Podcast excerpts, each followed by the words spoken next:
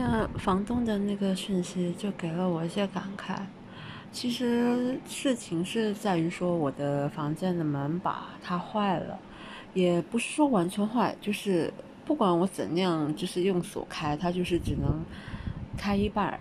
那个门的状态始终是锁着的状态，我一定要用锁匙开。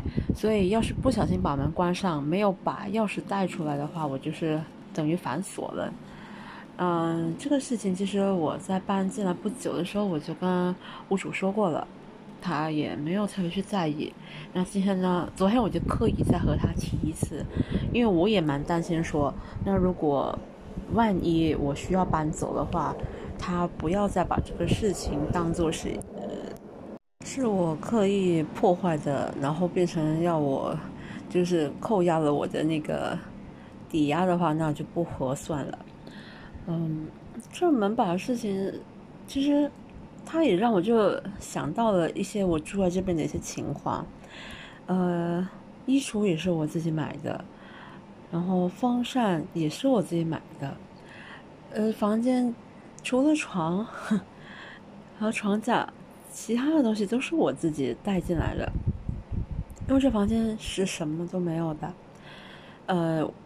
其实本来有说就是会给我衣橱，但是后来我不晓得干嘛，就一直没有去帮我买好。然后我衣服这么多，我不可能就这样堆着呀。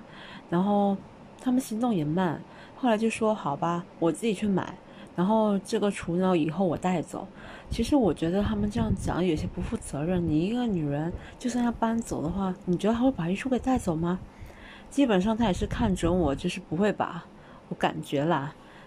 所以他就是，嗯，他这么说，我也是没办法。他既然说这厨是我的，那好吧，我就我就买吧。我不可能等了要一周吧，都没有什么消息，所以自己买了，贵就贵了。然后真的要办的话，再想办法处理掉吧。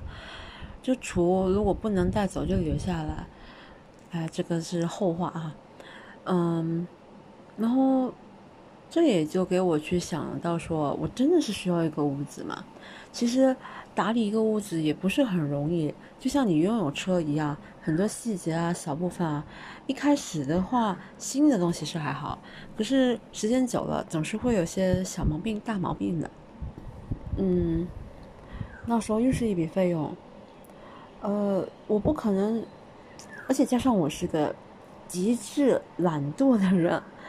我就是能不做家务就不做家务，呃，所以就是如果真的有屋子的话，我实在是不愿意打扫，我真宁可把这时间就是做其他事情，然后请个人来帮我每天固定打扫一番，打扫房间我都嫌麻烦了，要是有什么方式就是可以让我一一下子就把屋子给清干净的话，我肯定会想办法去做，只要那个钱不要花的太过分的话。